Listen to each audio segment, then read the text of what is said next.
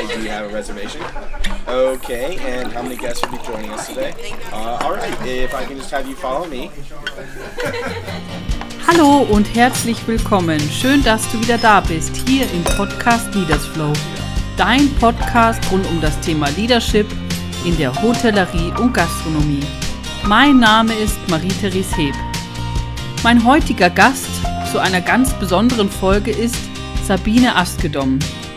Denn wir sprechen heute, wie wir mit Coaching die Welt ein bisschen besser machen können.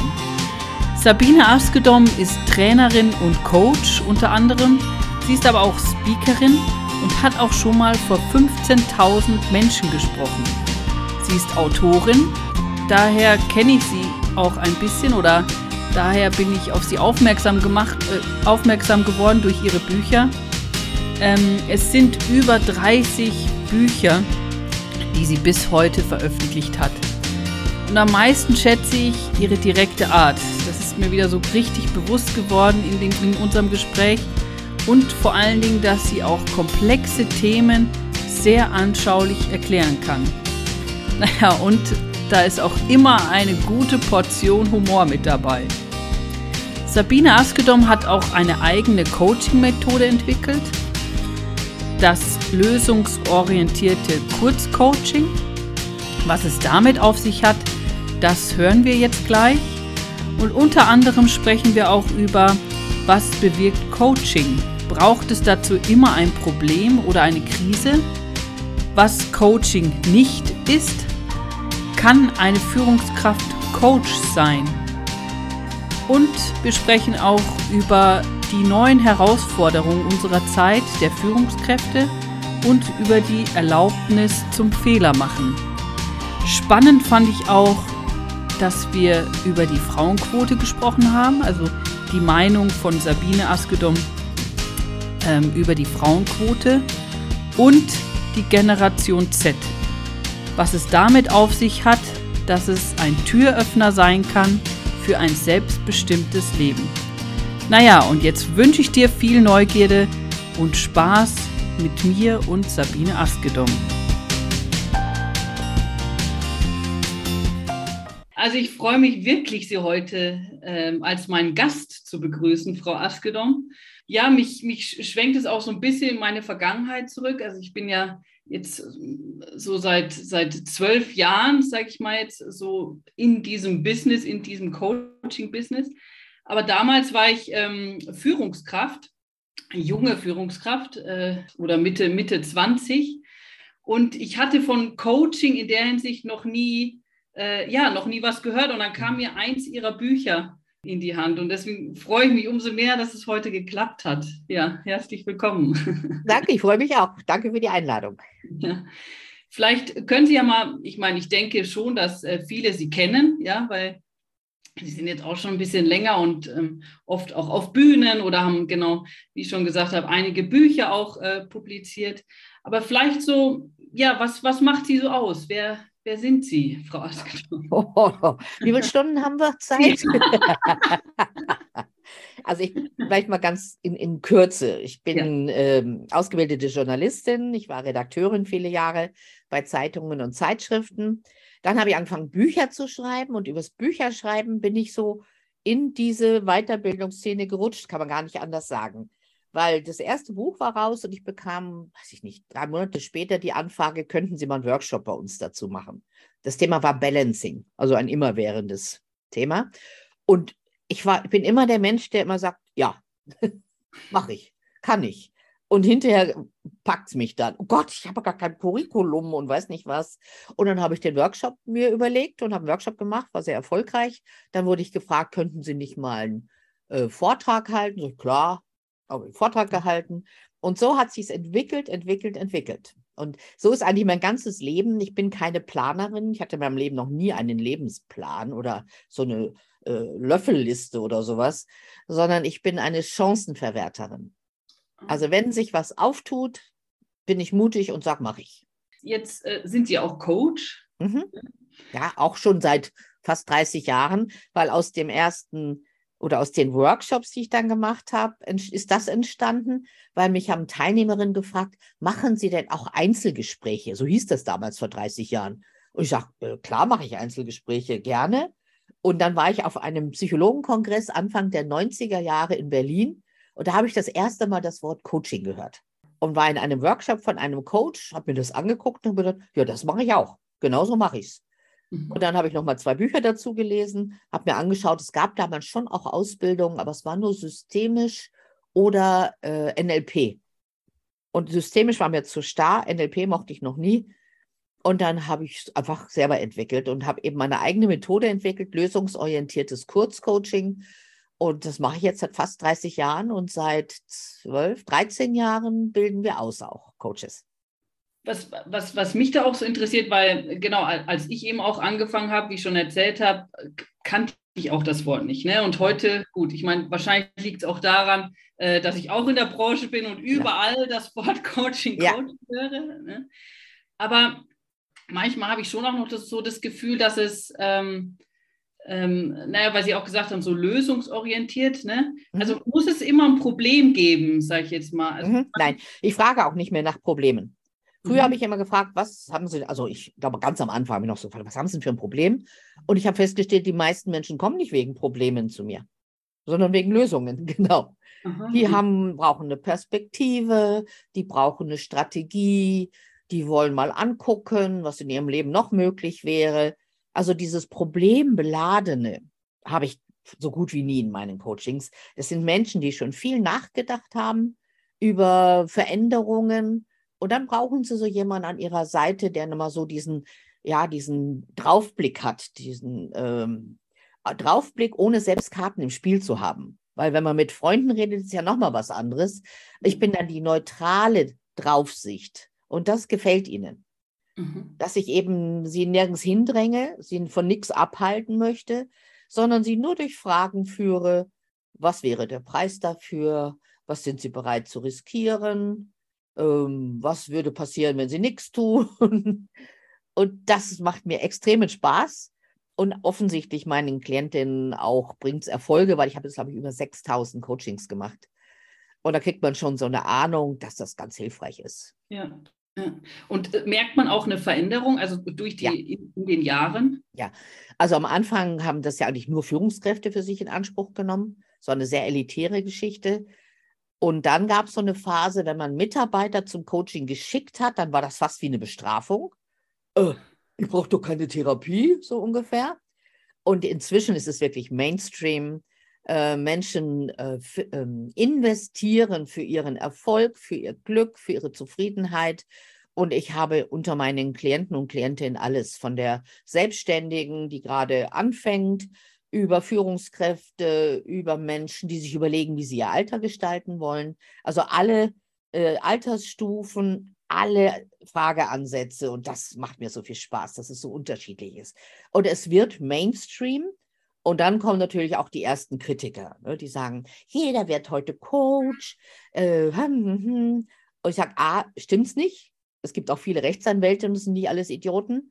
Äh, und B, glaube ich, dass sich das noch verstärken wird, dass Menschen das Angebot annehmen, dass ihnen jemand zur Seite steht und sie mit Fragen zu einer richtig befriedigenden Lösung führt. Mhm. Ja, und, und was Sie auch schon gesagt haben, ne, so, so die Investition in sich selbst. Also ich, ich sage manchmal auch immer, ähm, ich gehe auch zum Friseur. Ne? Ja, genau. Also ich gehe mhm. zur, ja zur Kosmetik, also dieses Oberflächliche. Ne? Ich, ich, ich kaufe mir neue Dinge zum Anziehen. Genau. Aber so für die Seele, ne? Also es ist auch was für das Innere, für die. Ja, und das ist ja nicht nur wie beim Friseur oder Massage, weil da musst du ja immer wieder hin. Mhm. Also eigentlich ist ja das noch viel wertvoller, das Coaching, weil du für dich eine Lösung findest und damit kannst du die nächsten Jahre gut leben. Also es ist ja nicht so ein, so ein Eierpopeia, Mhm. Äh, ne, oh, ich sorge dafür, dass es dir mal gut geht, sondern es ist ja ein großer Schritt zur Selbstbestimmtheit und zur Selbstwirksamkeit. Und das unterschätzen Menschen noch. Also, dass sie dann nicht dauernd zu ihrem Coach rennen müssen, das kostet alles so viel Geld, sondern sie kriegen einen, einen Status der Souveränität. Und das ist ja fast nicht mit Geld zu bezahlen, muss man wirklich sagen. Also es ist keine wiederkehrende Dienstleistung, sondern es ist ein Kick-off. Ja. Das stimmt, weil die Entwicklung ja dann auch immer weitergeht. Ja. Ne? Also Und das können sie dann alleine. Ja. Genau. ja, ja. Oder es kommt dann wieder der Punkt. Genau. Okay. Ja. ja. Bei mir dauert ja ein Coaching normalerweise zwei Stunden. Und es ist schon oft vorgekommen, dass wir nach einer Stunde oder anderthalb fertig waren, weil es, das ist ja das Geheimnis von Coaching. Die Menschen bringen die Lösung ja schon mit. Die haben die ja schon im Hinterkopf und wir helfen ihnen ja nur, das Türchen zu öffnen. Und dann sind sie meistens fertig und dann gibt es Menschen, also ich habe Führungskräfte, die sagen, einmal im Monat möchten sie neue, immer neue Themen besprechen und andere sagen, äh, ja, so nach einem Jahr rufen sie an, auch ich hätte jetzt wieder mal was, aber es ist keine dauernde Begleitung. Also, und das äh, gibt es auch Unterschiede im Coaching-Gewerbe natürlich. Also ich versuche, meine Klienten und Klientinnen möglichst schnell autonom zu machen. Und ich mag nicht, wenn, wenn, wenn Menschen so sagen, ja, da müssen sie 20 Stunden kommen oder ein Jahr. Das denkt das ist mir zu nah an der, an der äh, Therapie. Das gefällt mir persönlich nicht so. Ja, sondern es ist eben auch ganz individuell, ne? Mhm. Also ganz, es kommt eben drauf an. Mhm. Ja. ja. Wie wichtig finden Sie so die, die Funktion oder Aufgabe, sage ich jetzt mal, als Führungskraft in Kombination mit, mit Coaching? Also wir hatten ja vor, weiß ich nicht, zehn Jahren, sogar vielleicht vor fünf Jahren noch die Diskussion, kann eine Führungskraft Coach sein? Und es wurde ja vehement abgelehnt von vielen. Und heute wissen wir einfach, dass viele Coaching-Tools Führungskräften he helfen, ja, einen besseren, ein besseres Verständnis für ihre Mitarbeiter zu haben, äh, ein, eine bessere Kommunikation mit den Mitarbeitenden pflegen zu können, Dinge zu erkennen. Also meine Lieblingsgrundlage von Coaching ist ja Fragen statt Sagen. Und ich glaube, dass wenn das eine Führungskraft kapiert hat, äh, ist sie schon ein großes Stück weiter. Also ich sehe heute keinen Gegensatz mehr Wobei eine Führungskraft natürlich immer ein Teil des Spiels ist. Also sie kann nicht neutral coachen, aber sie kann die Kommunikationsmethode Coaching super anwenden. Merken Sie da auch, dass in den Unternehmen da das Verständnis größer ist? Also ja, es wächst extrem. Also wie gesagt, am Anfang haben die noch gesagt, ich bin noch nicht krank, brauche kein Coaching. Oder die, die ins Coaching gekommen sind, Führungskräfte, haben das niemandem erzählt, weil es ihnen peinlich war. Und inzwischen bekomme ich ganz oft Anfrage, äh, Anfragen von Unternehmen, die sagen, wir haben eine Nachwuchsführungskraft, die bräuchte ein Coaching, würden Sie das machen?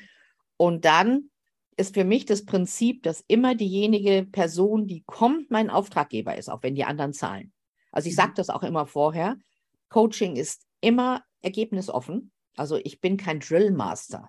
Mhm. Jetzt wechseln das auch manche Leute. Ne, coachen Sie den uns mal hin, ne? Dass der so wird, wie wir uns das wünschen. Äh, davon halte ich überhaupt nichts, wobei es äh, nichts dagegen spricht, die klüger zu machen und den Strategien beizubringen, zu entwickeln. Aber das ist für mich eher Training. Also ich unterscheide auch bei mir ganz stark zwischen Coaching und Beratung.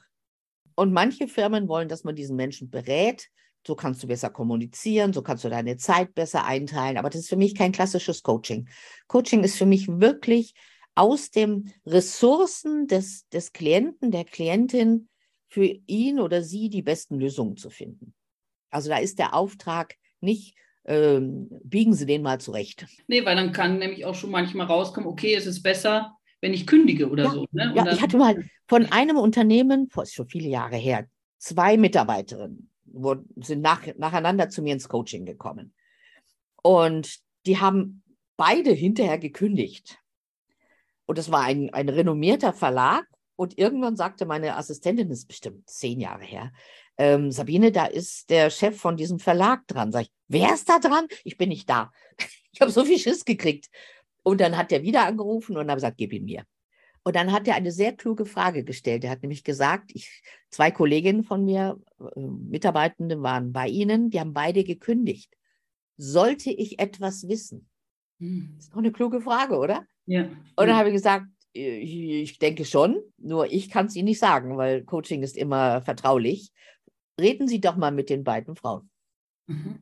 Und das fand ich dann toll, dass der nicht gesagt hat, ey, Sie haben ja meine Mitarbeiterin zum Kündigen gebracht, sondern der war klug genug zu wissen, die kündigen nicht einfach so. Da ist irgendwas los. Ja, ja. Äh, und, so, und das finde ich so spannend. Hat er es dann auch gemacht? Er hat mit denen wohl geredet, ja. Die haben sich dann gemeinsam selbstständig gemacht, witzigerweise. Hm, und sind ah. in unsere Branche gekommen. ja, ja, mhm. ja, spannend. Was, was fasziniert Sie so an dem Coaching? Es ist meine, es ist die pure Freude.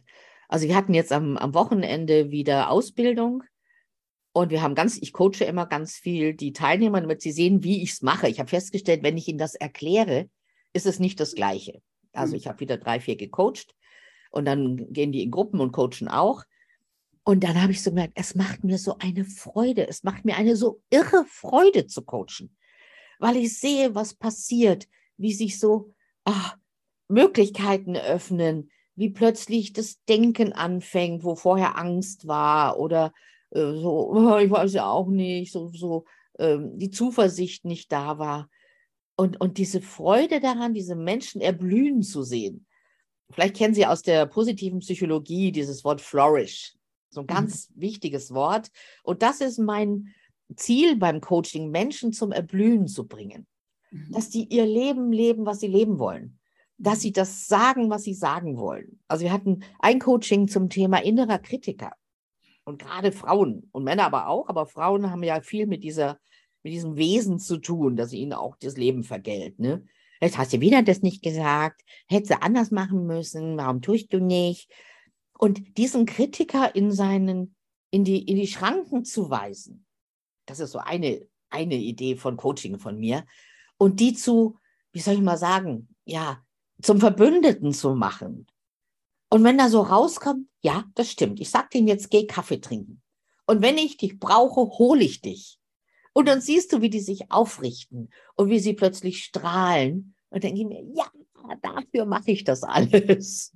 Also die Befreiung des Menschen von inneren Zwängen, von Ängsten, von das tut man nicht, das macht man nicht. Das macht mir so Freude am Coaching. Gab es äh, äh dazu in Ihrem Leben, also haben Sie das auch mal gemerkt? Also wann Sie. Äh, Aber hallo, naja, ich bin, ich bin so aufgewachsen. Du bist nicht in Ordnung, du bist nicht gut genug, du bist zu faul, äh, bist zu dick. Wenn du anders wärst, müsstest du dich mehr bemühen, Mac, Mac, Mac. Also das ist meine Kindheits- und Jugenderinnerung. Und deswegen kann ich mich, glaube ich, auch gut reinversetzen in Menschen, die das spüren. Ähm, und ich erinnere mich an, mein, an meine ersten Vorträge auf der Bühne. Da habe ich den Bauch eingezogen, weil ich dachte, ich sehe dann schlanker aus. Und wisst ihr, was da passiert? Dann wird die Stimme immer höher, weil man keine Luft mehr hat. Und dann hab ich, haben die Leute irgendwann gedacht, warum ist die Dicke auf der Bühne so hysterisch? Dabei war ich gar nicht hysterisch, ich hatte nur keine Luft. Und irgendwann habe ich das kapiert. Und dann habe ich den Bauch schön locker gelassen und meine Stimme kam wieder runter. Und das war so ein Punkt, wo ich so gemerkt habe, ey, was tust du dir eigentlich an? Du beschränkst dich, du, du nimmst dich selbst gefangen. Und das waren so Schritte in meinem Leben, wo ich mich nach und nach befreien konnte. Und was weiß ich heute, das bringt gar nichts, den Bauch einzuziehen, weil die sehen dich von vorne und nicht von der Seite. Also ist alles Quatsch. Man müsste die Hüften zusammenziehen, ne, damit man schlanker aussieht. Das geht mit Atemtechnik nicht, habe ich verstanden. Und das waren so die Schritte in meinem Leben. Mhm. Ähm, mich zu trauen, auf die Bühne zu gehen, aushalten zu können, dass Menschen dich angucken und bewerten. Das ist ja für viele ganz schrecklich. Mhm. Äh, zu riskieren, dass Menschen eine andere Meinung haben als ich. Natürlich kommt immer nach so einem Vortrag ein Mensch, der dir dann sagt, also das sehe ich ganz anders und ich verstehe sie überhaupt nicht und merke. Und inzwischen kann ich das annehmen und sagt, spannend, das ist eine andere Meinung, ja, mhm. fertig. Und nicht es alles als Angriff zu sehen. Und natürlich brauche ich diese Erfahrung, bin ich sicher, damit ich anderen gut helfen kann. Wenn denn bei mir alles so geflutscht wäre, würde ich doch mal sagen, tun Sie es doch einfach. Ja. Und ich glaube, dass das gelebte, schwierige Leben eine gute Voraussetzung ist zum Coaching dass ich weiß, es ist nicht einfach. Mir hat mal eine Therapeutin gesagt, ah, dann müssen Sie doch einfach weniger essen. Und ich, an dem Tag habe ich die Therapie abgesprochen.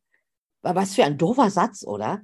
Mhm. Dieses Einfach hat sie mir ja quasi um die Ohren gehauen, als wäre ich mhm. zu blöde, einfach nicht weniger zu essen. Ja. die war aber noch sehr jung. Da habe ich gesagt, na Madel, du musst erst noch mal ein bisschen Lebenserfahrung sammeln. Äh, also bin ich auch sehr empfindlich natürlich. Jeder hat seine empfindlichen Stellen. Mhm. Und dadurch weiß ich auch, dass auch meine Klienten und Klientinnen empfindliche Stellen haben. Und ich werde einen Teufel tun, darauf rumzuhacken und sagen, ja, dann müssen sie halt einfach mal mit dem reden. Also mhm. ich glaube, das gelebte Leben ist die beste Voraussetzung, Coach zu sein. Das gelebte Leben. In allen Höhen und Tiefen halt. Ne? Wenn, wenn wir auch, also weil Sie gesagt haben, so dass das gelebte Leben, jetzt, jetzt komme ich aus der Branche, aus der Hotellerie und Gastronomie. Und da habe ich es immer mit sehr jungen Führungskräften äh, äh, zu tun. Und habe es auch selbst, selbst erlebt, ne? oder es, es ist heute jetzt auch nicht mehr so, aber da warst du eben ein guter, guter Kellner und dann bist du, okay, jetzt habe ich ein Team. Ne? Und von dann auch gleich mal von 10, 15 Menschen. Und äh, naja, und dann kommen die auf, auf mit ihren Zimperlichkeiten, kommen sie dann natürlich zu dir, weil wo sollen sie auch sonst hin? Ne? Ja, glaube ich. Und das waren auch Überforderungen, ne? oder so, sag ich mal, so diese ja. Leadership Skills. glaube ich. Die, die fehlen ja. dann auch, ne? oder die muss man da auch lernen mit dem, mit dem Leben. Was, wo glauben Sie, da haben sich die Herausforderungen auch geändert, so mit der Zeit? Also ich sehe zwei Seiten. Einmal sind, glaube ich, diese jungen Menschen besser vorbereitet auf solche äh, Verantwortung, weil doch Schule inzwischen auch ein bisschen anders geht. Und im Studium, da lernst du schon auch zu reden. Äh, ich glaube, dass sie sich viel mehr reflektieren als ich in meinem Al jungen Alter. Also ich glaube, die jungen Leute heute sind ein Stück weiter und was ich ihnen geben kann, höre ich immer wieder im Feedback, ich kann ihnen Last von den Schultern nehmen. Weil mhm. natürlich hast du Angst als junge Führungskraft. Also ich habe im Coaching manchmal so junge Nachwuchsführungskräfte, die werden mir geschickt, auch von Firmen. Und dann sagen, sagen die, boah, ich habe Angst, dass ich Fehler mache. Und dann habe ich mir was ausgedacht. Ich habe so Beutelchen mit fünf kleinen entweder kleinen Diamanten, es gibt die so bunte Diamanten so billig zu kaufen oder Murmeln sind auch schön. Fünf Stück und dann sage ich, Sie werden im ersten Jahr sicher mindestens fünf Fehler machen. Nein, das will ich nicht, sage ich. Das glaube ich Ihnen, aber es ist wahrscheinlich. Und hier haben Sie fünf Murmeln und immer wenn Sie einen Fehler gemacht haben, dürfen Sie eine weglegen. Und dann wissen Sie, jetzt muss ich nur noch vier Fehler machen. Und dann lachen die sich tot, Mhm. Und dieses, ja, dieser Perspektivwechsel schafft Befreiung. Also, okay. ja, ich werde Fehler machen und dann liegen diese Beutelchen wirklich lange auf den Tischen, höre ich dann immer wieder. Und dann haben sie die vielleicht gar nicht gebraucht. Und dann sagst du, was kommst du mir ganz leid, ich habe die nicht gebraucht. Sag ich, herzlichen Glückwunsch, prima, aber sie hatten die Erlaubnis. Und ich glaube, die Erlaubnis zum Fehler machen ist das, was sie brauchen. Oder ich habe mal in der Lanxess Arena vor 15.000 Menschen Vortrag gehalten, schöner Scheitern. Und hinterher kamen Hunderte, wirklich Hunderte von jungen Menschen, so Mitte 20, junge Führungskräfte, und haben sich bei mir bedankt und haben gesagt, darf ich Sie mal in den Arm nehmen? Ich dachte, was ist denn hier los? Weil ich habe ihnen einfach die Angst vom Scheitern genommen. Weil das macht uns doch fertig. Ich könnte einen Fehler machen. Oh, das könnte falsch sein. Nur gar nicht entscheiden ist halt der größte Fehler, wie wir alle wissen. Und ich hatte mal, ich habe mal gehört den Spruch einer Großmutter von einer Freundin, die hat immer gesagt, kein Leid vor der Zeit. Also mach dir nicht jetzt schon in die Hose, dass du irgendwann vielleicht was falsch machst, sondern riskier's. Also soll das vielleicht die Firma nicht ruinieren, ne? das wäre Worst Case. Mhm. Aber natürlich machen wir alle Fehler. Äh, Sie haben Fehler gemacht in Ihrem Leben, auch was habe ich für Fehler in meinem Leben gemacht. Ich habe mal ein Parfum entwickeln lassen für mich, weil ich dachte, jeder Star hat ein Parfum. Ich will auch ein eigenes Parfum. Bin ich in die Provence gereist zum besten Parfümeur in der Provence und habe mir ein eigenes äh, äh, Parfum entwickeln lassen und dann natürlich die tollsten Flakons und nur vom Feinsten und das hat mich Geld gekostet ohne Ende. Und dann haben die mich beraten und haben gesagt, das muss aber auch teuer sein. Das ist ein Nischenparfum. Sag ich, super, bin ich dabei ich hatte 12.000 Newsletter-Bezieherinnen und dachte, na, da werde ich doch 1.000 Flakons los. Ja, ich fing mit 157 Euro an und habe, glaube ich, drei Stück verkauft. und dann ging der Preis immer weiter runter. Und zum Schluss haben wir es, glaube ich, zum Freundinnenpreis von äh, 37 Euro oder sowas verkauft. Aber ich bin plus minus null rausgekommen. Aha. Ja, das ist ja schon mal was. Und dann habe ich so, oh Gott, was habe ich da gemacht? Ich gedacht, hey, ich habe mir einen Traum erfüllt. Äh, ich habe das gemacht, was ich machen wollte. Und ich habe so viel gelernt in dieser Zeit. Ich habe gelernt, ohne Marketingabteilung und Vertrieb ist es richtig schwer, was zu verkaufen. Also ich bin für meine Kunden wieder klüger geworden, habe ich festgestellt. Und ich habe eine schöne Geschichte zu erzählen, ist ja auch nicht ja. doof. Und ich finde, das muss man doch machen, sonst wirst du ja auf dem, auf dem Sterbebett sagen die Leute doch, hätte ich doch und wäre ich doch. Und das ist auch so die Grundlage meines Coachings. Riskier es, wenn du willst. Mhm. Mach es. Äh, mhm. Also zum Beispiel Führungskräfte sagen, sie haben zu wenig Zeit für ihre Familie. Geschäftsführer. Und dann sage ich, ja, was, was hätten Sie denn gerne? Ja, ich würde gerne öfter mal mit meinen Kindern frühstücken. Und sage ich, dann frühstücken Sie doch mit Ihren Kindern. Nee, also dann kämen, kämen Sie erst um 10 in die Firma. Dann sage ich, und wer kontrolliert Sie dann da? Wenn Sie sagen, ich komme morgen um 10, dann kommen Sie um 10, weil wenn Sie ein Gespräch mit der Bank haben, kommen Sie auch erst um 10. Und dann gucken die mit großen Kinderaugen an und sagen, na, ich könnte es ja mal probieren. Ich sage, wie wäre es, einen Tag in der Woche ausprobieren? Ja, das können Sie sich vorstellen. Welcher Tag wäre der beste? Hm, Donnerstag. Okay, Sie probieren es diesen Donnerstag? Ja. Und dann sagen Sie mir Bescheid, ob das geht oder nicht. Wenn es nicht geht, müssen Sie wieder aufhören. Und so gibt es so diese, ich liebe Mini-Mäuseschritte. Dass man die Menschen ermutigt, Mini-Mäuseschritte zu machen und sich die Freiheit zu nehmen, die möglich ist. Mhm. Also, wenn ich um sieben eine Bäckerei aufsperren muss, dann kann ich nicht einfach um acht kommen, das ist klar. Aber bei vielen Menschen gibt es so Freiräume, die sie gar nicht nutzen. Und das freut mich, wenn man die denen zeigen kann und sagen kann, mögen Sie es ausprobieren? Also eine, neulich eine, eine Geschäftsführerin geht nicht vor acht Uhr nach Hause abends. Zwei Kinder, Schulkinder. Und dann habe ich gesagt, was würde denn passieren, wenn Sie um 18 Uhr zweimal in der Woche nach Hause gehen? Ja, gar nichts. Und? Okay. und das finde ich so schön. Man muss nicht kündigen, scheiden lassen, die Kinder zur Adoption freigeben, um glücklicher zu werden. Es sind wirklich die kleinen Mini-Mäuseschritte. Und hm. die gestehen sich Menschen manchmal einfach gar nicht zu.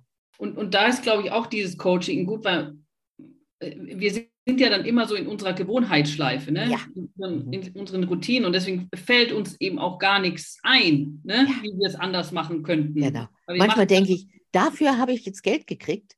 Das ist ja auch einfach auf der anderen Seite. Ja. Und dann freue ich mich und denke, aber das war es wert. Also ja. wenn eine, eine Ehe besser wird, wenn Kinder sich freuen, dass die Mama oder Papa nach Hause kommen, ich finde, dann war es das auch wert. ja, das stimmt, ja. Genau, also es hört sich manchmal dann immer oder jetzt auch ne, so einfach ein, an, mhm. also für den einen oder anderen, wenn man das Problem nicht hat. Ne? Ja, genau. ja. Aber so Und ist das auch. Ich brauche ja, Entschuldigung, ich brauche ja selber auch einen Coach, wenn ich was verändern will. Ja. Also wir denken ja, ey, du bist Coach, du kannst doch das alles alleine. Ja. Wir haben ja unsere blinden Flecken. Und da mhm. kannst du 30 Jahre coachen, hast immer noch einen blinden Fleck. Ich hole mir immer fachliche Unterstützung. Wenn ich an irgendwas knabber, wenn ich irgendwas nicht hinkriege. Äh, also es ist so wichtig, diesen Impuls von außen zu kriegen und diese Ermutigung.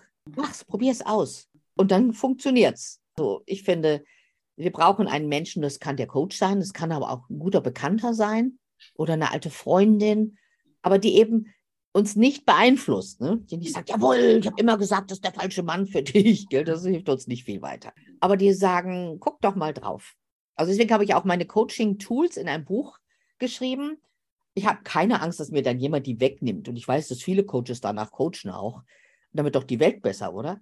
Und jeder einzelne Mensch kann auch gucken, ach guck mal, die Überlegung hatte, hatte ich noch gar nicht, die Überlegung.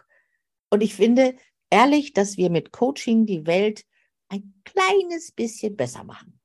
Weil ich glaube, jemand, der sein Leben lebt, wie er es leben möchte, ist ein verträglicherer Mitmensch als jemand, der immer stinkig ist, den anderen alles neidet. Äh, also so ein bisschen Frieden schaffen in unserer Welt ist für mich Coaching. Das ist schön, ja. ja, ein bisschen Frieden schaffen. Brauchen wir und, auch. Und ich finde auch, äh, wir müssen Coaching, mein, mein Mann, äh, war Diplompsychologe, hat immer gesagt, wir müssen Coaching demokratisieren. Also eben aus der Ecke der Betuchten rausholen und in die Gesellschaft reinführen. Weil das ist so ein hilfreiches äh, Tool, so ein mhm. hilfreichen, hilfreicher Ansatz für Dinge. Deswegen, wie gesagt, rede ich gern drüber, zeige es immer, habe hatte ja eine eigene Fernsehsendung, wo ich gezeigt habe, wie es geht äh, bin im Bayerischen Rundfunk immer wieder und mache so Call-in-Sendungen, wie man das nennt. Da rufen Leute an und ich zeige ihnen dann, wie man dann zu einer Lösung kommt. Weil ich finde, die Leute sollen das wissen und ich möchte es nicht in unserem Elfenbeinturm behalten, dieses Wissen und sagen, nein, das können nur wir, sie müssen zu mir kommen, fünf Monate am besten, dann kann ich mir meinen Wintergarten bestellen. Also ich finde, raus damit. Deswegen finde ich euren Podcast und Ihren Podcast auch so klasse. Raus mit dem Wissen, dass Menschen das nutzen können.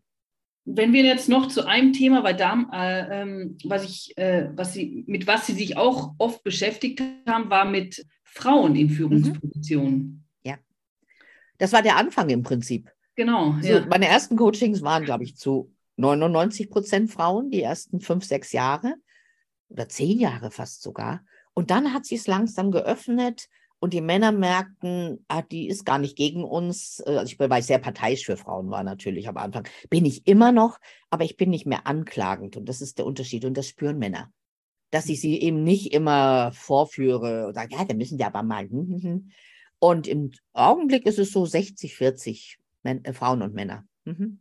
Oder was sagen Sie dann zu, äh, dazu? Oder ich finde auch eben immer das, das Thema spannend, Frauenquote. Ne? Mm, ja, das begleitet mich auch seit 30 Jahren, das Thema. Und ich bin so immer noch so hin und her gerissen.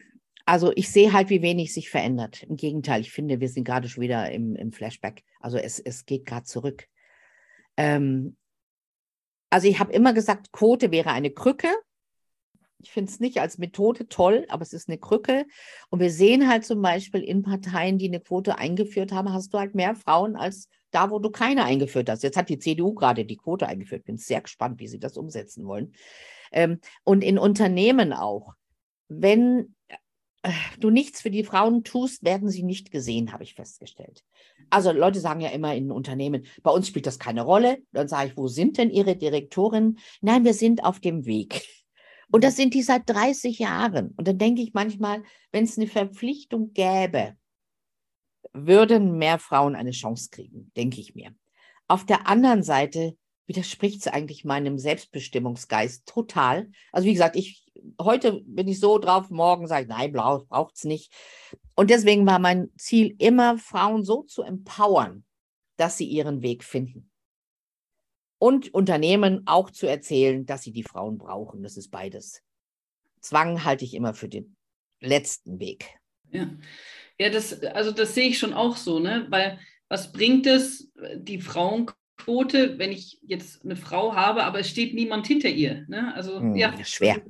Das ist, ja. das ist schwer, also für beide Seiten. Ja, du musst, ich glaube, wir brauchten viel mehr Veränderungsbereitschaft in Unternehmen, damit wir mehr Frauen in Führungspositionen bekommen. Weil die klassische Führungsposition ist auf einen Mann ausgerichtet, der eine Frau zu Hause hat, die die Kinder in die Schule bringt, mit dem Hund zum Tierarzt geht, einkauft, kocht und ihm abends die Schultern massiert. Also das ist so das klassische Bild, immer noch bis heute. Und die Frau, die zum Beispiel Kinder hat, ist immer im Zwang, sich rechtfertigen zu müssen, weil sie sagt, Entschuldigung, um 4 Uhr kommt mein Kind aus dem Kindergarten. Ich kann nicht bis 9 Uhr abends hier eine, ein Meeting machen. Ähm, oder ich möchte keine 60, 70 Stunden arbeiten, weil ich habe noch ein anderes Leben. Also ich glaube, dass wir die nicht mehr die Frauen für die Chefsessel designen müssen, sondern die Chefsessel für die Frauen. Mhm. Also, das geht mit weniger Arbeitszeit. Jetzt auch so dieser Trend Arbeitszeitverkürzung. Dann stell mir vor, beide würden 30 Stunden arbeiten, könnten Mann und Frau sich gut das teilen. Aber wenn beide 60 Stunden arbeiten, geht das halt nicht mehr. Und dann geht es mit Nanny und Schnickschnack. Ähm, also ich glaube, wir machen, müssen Führungspositionen oder wir sollten, wenn wir allen Menschen eine Chance geben wollen, eine Führungskraft anzunehmen, müssen wir die so gestalten, dass Menschen wirklich die Chance haben. Mhm. Und das sehe ich die viel größere Aufgabe. Und eine Frau, die 60 Stunden arbeiten will, so soll 60 Stunden arbeiten. Und ein Mann, der 60 Stunden arbeiten will. Aber es sollte die Alternative geben. Mhm. Vielleicht muss man die, die äh, Bezüge oder die Verantwortung ein bisschen einschränken. Dann hat man halt nicht mehr für 1000 oder für 500 Leute die Verantwortung, sondern es gibt ein kleineres Team. Vielleicht muss ich nicht ständig verreisen dann. Digitalisierung hilft uns da natürlich extrem. Also wie viele Führungskräfte ich erlebe, die so dankbar dafür sind, dass, sind, dass sie nicht mehr dauernd durch die Welt reisen müssen. Manchmal macht es ja Spaß, aber ich kannte eine Führungskraft, die ist wirklich von Rio nach auf die Philippinen, von da zurück, dann wieder nach Atlanta. Oder wäre es doch mit Schugge? Also das kann mal für ein Jahr Dream Team, äh, Dream-Aufgabe sein. Aber dass wir ja diese Führung auch menschlicher gestalten. Nicht nur die Führungskräfte für die Mitarbeiter menschlicher sind, sondern auch wir den Führungskräften ein menschliches Leben ermöglichen. Ich glaube, das ist der Trend. Und ich glaube, ich habe es ich hab's, äh, selbst gesehen, weil dann sagt man, äh, oder dann höre ich öfters, ähm, ja, aber dann wird die Arbeit nicht getan, ne? wenn ich da nur. Ja. Mhm. Es gibt ja inzwischen tolle Firmen, die das umgesetzt haben, 32-Stunden-Woche zum Beispiel, für alle Mitarbeiter. Habe ich gerade ein Beispiel gelesen. Und natürlich ist die, wie heißt das, die Effektivität am Anfang oder Produktivität ist am Anfang ein bisschen zurückgegangen, aber 15 Prozent. Mhm. Und im, im Lauf von drei, vier Jahren haben sie das aufgeholt und sind heute produktiver als vorher, obwohl sie alle höchstens 32 Stunden arbeiten. Mhm. Und das ist sowas, was in den Köpfen von vielen ein, ja, eingesessenen Menschen sich absurd anhört. Das geht doch nicht. Und ich glaube, da wird sich in den nächsten Jahren so viel verändern. Also wir müssen nicht abends um elf Pizza für alle besorgen, damit wir weiterarbeiten können. Oder für mittags einen Kicker in, die, in einen Raum stellen, sondern wir müssen auf die Bedürfnisse der Menschen achten. Und wer uns da richtig vorführen wird, ist die Generation Z. Die macht nämlich nicht mehr mit. Die spielt dieses Spiel nicht mehr mit. Die haben keinen Ehrgeiz, 60 Stunden zu arbeiten. Die wollen die Work-Life-Balance. Die wollen Familie, Freundeskreis, Hobby. Die wollen mal drei Tage wandern gehen. Und das muss möglich sein. Wir kriegen die nämlich sonst nicht. Und dann ist unsere Zukunft auch nicht gesichert. Also ich glaube, das gibt die Revolution. Und, und äh, das ist auch, auch spannend mit der Generation Z, weil ich glaube nämlich auch nicht, dass die nichts mehr ähm, bewegen wollen ne? oder erreichen wollen. Also ganz im Gegenteil. Richtig. Nur ja. einfach anders. Ja, ja. also ja. anders und was, oder davon bin ich auch äh, von ähm, ähm, überzeugt. Einfach mit mehr Fokus, ne? ja. konzentrierter ja. und, äh, und diesen, dieses Außenrum nicht mehr mitpflegen. Diese stundenlangen Meetings, in denen wir ja auch beide wahrscheinlich ewig gesessen haben. Ja. Und was ist ein Rumgelabere hier? Jeder muss zeigen, dass er ein ganz wichtiger Hecht ist. Also Frauen ja auch immer in diesen in Sitzen, ja saßen ja immer in diesen Sitzungen, haben gesagt, Leute, habt ihr keine Arbeit?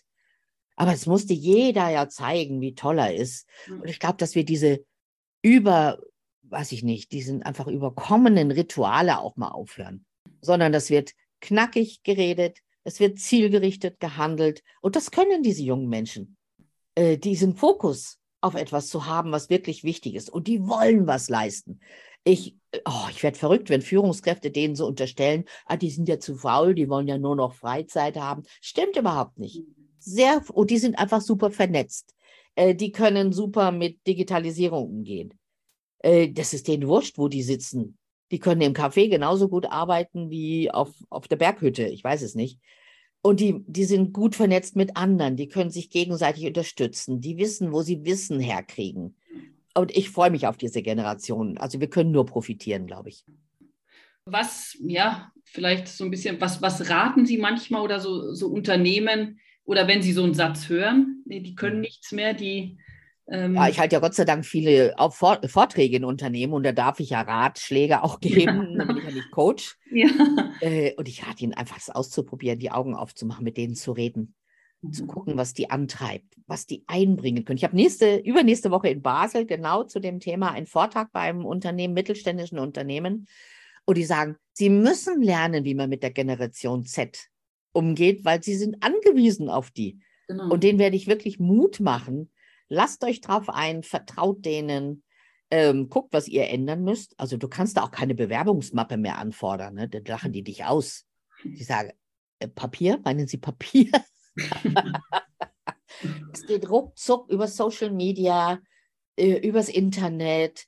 Und die wollen, was die wollen, die junge Generation, ist Verlässlichkeit und Sinnhaftigkeit. Und da müssen sich einige Firmen ganz schön anstrengen, glaube ich, den Sinn der Arbeit klar zu machen. Mhm. Warum kann ich das nicht vom Homeoffice aus machen? Warum muss ich in einem stinkigen Büro sitzen, sage ich jetzt mal, oder einem vollverglasten oder was auch immer? Äh, warum muss ich zwei Stunden unterwegs sein am Tag, irgendwo mit dem Auto oder mit der Bahn oder sonst was, wenn ich die zwei Stunden nützen könnte, sinnvolle Arbeit zu leisten? Also da wird alles auf den Kopf gestellt, glaube ich. Alles wird in Frage gestellt und das wird alle zugutekommen. Also ich sehe die Generation Z immer als Verbündete der Frauen vor allem. Ja. Weil auch wir brauchen, oder wir, ich bin jetzt Großmutter, aber äh, Frauen brauchen die Zeit für was anderes im Leben auch. Wenn wir daran denken, wenn die Kinder groß sind, werden die Eltern alt. Und es mhm. wird alles so nebenbei verhackstückt. Und dann müssen Frauen zurückstecken, weil sie haben ja diese anderen Pflichten. Und ich glaube, da ist die Generation Z ein Türöffner für ein selbstbestimmtes Leben. Und das kann uns extrem nützen. Ja, da bin ich gespannt. nee, Sie sehen, ich, ich bin von Zuversicht geprägt. Ja, ich eben auch. Und äh, also ich bin davon auch, ähm, auch jetzt, wenn man das, die Pandemie nochmal nimmt, ne? Mhm. auch die letzten, letzten zwei Jahre, drei Jahre, ja, also da, da ging es anders, ne? Genau. Weil, die Not da war. Ja. Und ich glaube auch, dass es nicht mehr so sein wird. Also davon bin ich auch von überzeugt. Ja. Es wird nicht mehr so sein Nein. wie früher. Ja, ne? also es wird sehr viel hybrid gearbeitet. Ich habe jetzt mit einer Firma gesprochen, wo ich nächste Woche bin. Ähm, die haben in der, im Monat zehn Tage Homeoffice die Möglichkeit. Müssen nicht, aber können. Und mhm. zehn Tage im Monat ist schon eine Menge. Ja. Also ich glaube, das kannst du gut hinbringen. Gar nicht mehr die Kollegen zu sehen, ist auch nicht das Ziel. Ja. Äh, weil ähm, ich habe mal gelernt, die höchste Motivation für Menschen ist, gemeinsam mit anderen was Großes zu leisten. Und das heißt, wir brauchen die anderen auch für unsere Motivation. Deswegen halte ich so eine Mischform für klasse. Also ich kann konzentriert zu Hause meine Arbeit machen, aber ich gehe auch wieder, treffe die Kollegen und werde inspiriert. Ich fühle mich dazugehörig. Wir-Gefühl ist extrem wichtig. Und das ist digital halt manchmal schwer herzustellen. Ja, ja, weil da dieses, das dazwischen, was dazwischen passiert. Genau. Ne? Und da müssen natürlich Führungskräfte lernen, dass sie vielleicht gar nicht so wichtig sind, wie sie immer gedacht haben und dass ihr Controletti-Zwang auch nicht das ist, was die Menschen brauchen. Also deswegen glaube ich auch, dass die Rolle der Führungskräfte sich extrem, extrem ändern wird und dadurch natürlich sie von Coach, Coaches und von Coaching-Wissen extrem profitieren, weil sie müssen die Mitarbeitenden begleiten, ähm, motivieren im Sinne von Sinnhaftigkeit darstellen, klarstellen, äh, ihnen zur Seite stehen, stehen, sie zu ermutigen, äh, mit ihnen zu brainstormen. Das wird das sein, was Führungskräfte in Zukunft machen müssen. Mhm. mhm. Ja, müssen wir noch viel lernen. Empathisch sein, zum Beispiel zu verstehen, wenn jemand gerade nicht, wie heißt dieses schreckliche Wort, liefern kann. Ich mhm. hasse dieses Wort. Das gibt es ja schon im Sport jetzt, ne? Oh, der Hochspringer muss jetzt liefern. Ich sag mal, habt ihr alle noch? Was, das ist doch kein Roboter. Also mhm. ich glaube, dass die Menschlichkeit wieder mehr einzieht in Unternehmen und das kann allen nur nützen. Ja, also davon, davon bin ich auch, auch überzeugt. Mehr, ja, mehr Menschlichkeit eben ja, in der Führung. Ne? Ich habe ich hab auch damals ähm, früher in, in der Hotellerie ist es eben immer sehr wow. der Dienstplan. Ne? Mhm. Ne? Wie, ja. ist der Dienstplan? Und ähm, dann gab es immer so einen Wunschdienstplan. Und natürlich, ja, wenn ich, weiß ich nicht, einen Geburtstag hatte oder sowas, dann schreibe ich mhm. da rein, ich hätte gern dann und dann frei. Und das war aber auch immer so, so eine Machtposition. Ne? Ich als ja. Kraft ja. habe die Macht über deine Zeit. Ja. ja? Und ich habe mir da auch immer gedacht, ja, was, aber wenn der krank ist, dann ist er ja auch nicht da. Also warum schauen wir denn nicht gemeinsam, mhm. dass wir eine Lösung finden, ja. um, um dir das zu ermöglichen, genau. ne? oder uns beide ja. äh, das zu ermöglichen, dass es einerseits fürs Unternehmen weitergeht, also dass die Bar offen ist, mhm. und genau, klar dass du auch äh, zu dem Geburtstag gehen kannst. Ne? Und ja. Es gibt ja in vielen Unternehmen diesen Spruch, wir machen unsere Kunden glücklich. Und ich erzähle, glaube ich, seit 20 Jahren Unternehmen, mach erstmal deine Mitarbeiter glücklich, dann werden die Kunden auch glücklich. Du ja. kannst es nur nicht überspringen. Ja, ja, das, ja. Jetzt habe ich noch eine letzte Frage, Frau Askedom. Und zwar, der Podcast heißt ja Leaders Flow. Mhm. Was fällt Ihnen da so ganz spontan zu ein? Was ist für Sie Leaders Flow? Also Flow ist ja dieser wunderbare Begriff von dem Mihai Csikszentmihalyi. Ähm, und in der Übersetzung, also der äh, Csikszentmihalyi sagt, man sollte ja mindestens einmal am Tag in einen Flow-Zustand kommen. Mhm. Und das ist in Unternehmen natürlich schon schwierig. Und deswegen empfehle ich zum Beispiel Führungskräften auch, sich Zeitinseln zu reservieren. Auszeiten zu reservieren, dass sie eben nicht ständig erreichbar sind, ständig gestört werden, sondern sich Zeitinseln bilden, wo sie Zeit haben zum Denken, äh, zum Erkennen, zum Spinnen. Also das ist meine, meine, mein Rat an alle äh, Führungskräfte. Ziehen Sie sich raus aus dem System immer wieder mal, weil die wichtigen Dinge fallen uns nicht im Stress ein, sondern in der Entspannung. Und das ist besser in der Arbeitszeit als nachts um drei, wenn wir aufwachen und nicht mehr schlafen können. Also Zeitinseln sind mein, mein Lieblingswort zurzeit. Vielen, vielen Dank. Zeitinseln für den Flow. Danke Ihnen. Hat richtig Spaß gemacht. Ja. Freue mich. ja. Danke. Vielen, vielen Dank. Danke dir fürs Zuhören. Schön, dass du bis jetzt dran geblieben bist. Ich hoffe, du fandest dieses Gespräch genauso inspirierend wie ich und konntest dir das ein oder andere für dich mitnehmen. Wenn du mehr über Sabine Askedom und ihr Team erfahren möchtest, dann schau auf ihrem Instagram-Profil nach oder auf ihrer Homepage. Ich gebe dir die Links in den Show Notes mit. Was mir auch wieder sehr bewusst geworden ist in unserem Gespräch, ist das Menschliche. Menschliche im Business, das Menschliche in der Führung. Falls du Feedback hast oder dich gerne austauschen willst, speziell auch zum Thema Coaching oder es auch einmal ausprobieren möchtest, ein Coaching zu nehmen, dann freue ich mich über einen Kommentar auf Instagram, Facebook, LinkedIn oder auch per E-Mail. Schreib mir einfach. Falls du diese Folge hörst und noch nicht abonniert hast auf iTunes, Spotify, dann mach's doch gleich. So bleibst du dran und kannst diesen Podcast kostenlos abonnieren. Du kannst diesen Podcast ganz einfach abonnieren, indem du auf iTunes oder Spotify gehst und nach Leaders Flow suchst. Ich freue mich auch über eine Bewertung, denn mit deiner Bewertung hilfst du, dass der Podcast leichter gefunden wird von Menschen, denen diese Infos eventuell auch unterstützen können, um vielleicht mehr über das Thema Leadership zu erfahren. Denn das beste Kompliment, das du mir machen kannst, ist eine Empfehlung an jemand anderen. Naja, und jetzt genieße das Leben. Ich wünsche dir eine tolle Zeit. Bis bald. Happy Day und let it flow. Deine Marie-Therese.